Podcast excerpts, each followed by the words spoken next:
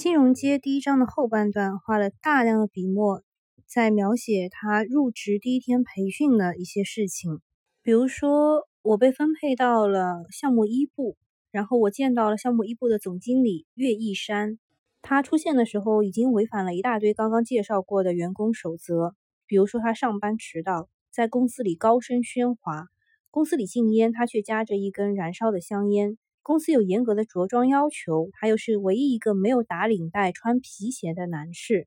但是，他真的长得很帅。反正他在这家公司绝对是一个异类。岳一山呢，他的父母都是老师，普通的中学老师。他经过十几年的寒暑假的艰苦拼搏，考上了中央财经大学，一口气读到了硕士毕业。在金融街几家大金融机构前前后后工作过十四年，是金融街的老兵。他来这一家公司的主要原因是杜叔叔许诺给他更大的自主性和自由性。杜叔叔承诺，只要做出业绩，其他一切好说。想要抓住岳一山，就是他后来叫他一山哥啊，一山哥这种人的心呢，除了足够高的薪酬和奖金，还要给他足够的空间。尊重和信任。岳一山在第一天的员工培训当中，送给了他们四句他自己写的打油诗，一共二十八个字，至今我依然能够脱口而出：“美人莫恨芳容少，英雄长叹胡鼠多。金钱生意人为本，成功之路各有门。”一句一句来详解的话，“美人莫恨芳容少”，他想说的是，在这条街上呢，如果你多泡一段时间，就会明白。这是国有单位的天下，包括监管部门的一行三会、大型金融机构，他们才是主流。那这些机构当中的女员工，有几个敢涂脂抹粉、穿红戴绿？严密的职级体系、压抑的氛围，同样会摧毁他们的气质。而在他们公司啊，就是这个非主流机构里面，没有人会给你画上地平线、设上天花板。正所谓海阔凭鱼跃，天高任鸟飞。只有在这儿，人是活的，才是美的，才有机会去实现自己的人生梦想和人生价值。第二句“英雄长叹胡鼠多”，就是说金融街并不一定就代表着高大上，高大上也并不一定代表着真实可信。在金融街工作，第一步就是要风险识别，要分辨出哪些是风险，哪些是机遇。如果做一个项目损失了，要用另外五十个项目的利润才能弥补。第三句，金钱生意人为本。他说的是，私募基金行业里呢，都是轻资产的公司，业务在两头，这个两头呢都在外，资金和项目都不是自己的，唯一属于公司的，也就是最重要的资产，就是人。人兴则公司兴，人败则公司败。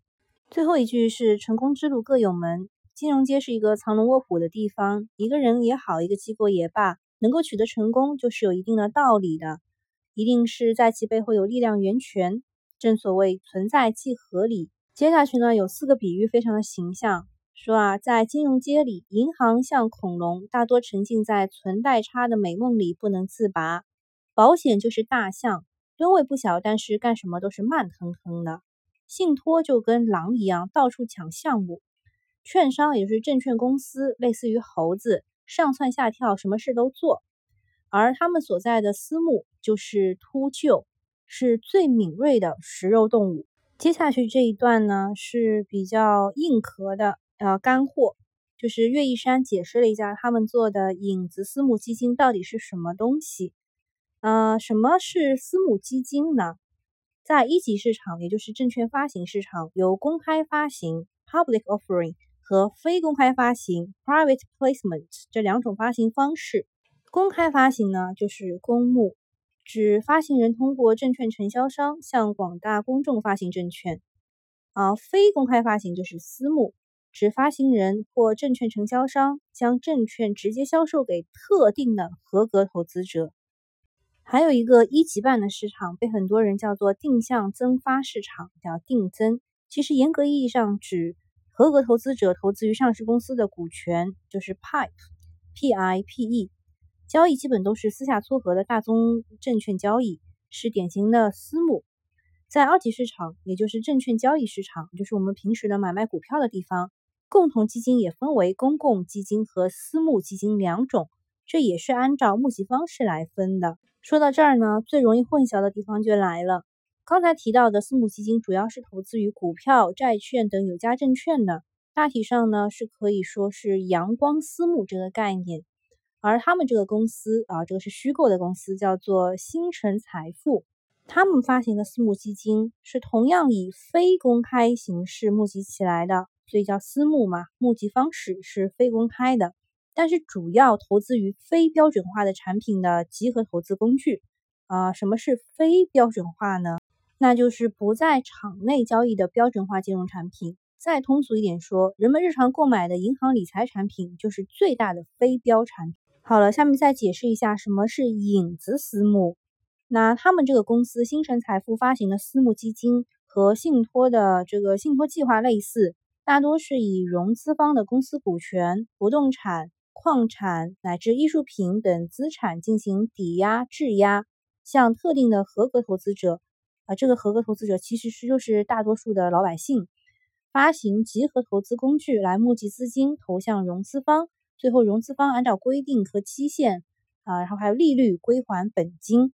好，下面一句话非常重要。因为这种私募基金投资于非标产品，不具备公布净值的条件，净值一般都是一为开始的嘛，一然后往下往上可以涨，往下可以跌，他们不具备公布净值的条件，与商业银行近年来在表外流转资金的影子银行体系高度相关，所以呢就叫做影子私募了。和公募基金还有阳光私募不同，影子私募投资灵活，形式多样，披露信息较少，监管口径宽松。所以呢，在一四年年初，中国证券投资基金协会颁布了一个试行的备案法，搞出了 GP，也就是私募投资基金管理人登记、基金备案和从业人员管理等一系列规定。从此以后呢，他们就有了婆婆啊，就有人来管了。第一章差不多就结束了，我觉得这一章写的非常的真实。如果我是坐在那个下面听他培训的人的话，我会觉得非常的干劲满满。比如说啊，他说这个老板啊，说我对你们有两条希望：一是要做好吃苦的准备，想要未来走得远，先看看自己现在努力过程。每周五十个小时以内的工作都是打工，超过五十个小时才算奋斗。二是要多学习、多思考，这样才能触类旁通，尽快掌握要点。如果努力工作是在画龙的话，提高悟性就是点睛。这就是从量变到质变。在任何时代、任何社会都没有绝对的公平。一个明智而理性的人会认清现实，使用好自己掌握的所有资源，努力做好自己，而不是满腹牢骚、怨天尤人。成功之路就在你们脚下。试想一下，如果我有一个这样的老板，既有专业知识，又时不时的会为你打气啊，你还不能干劲满满吗？所以我们的主人公杨小波就被忽悠进去了。我们期待第二章吧。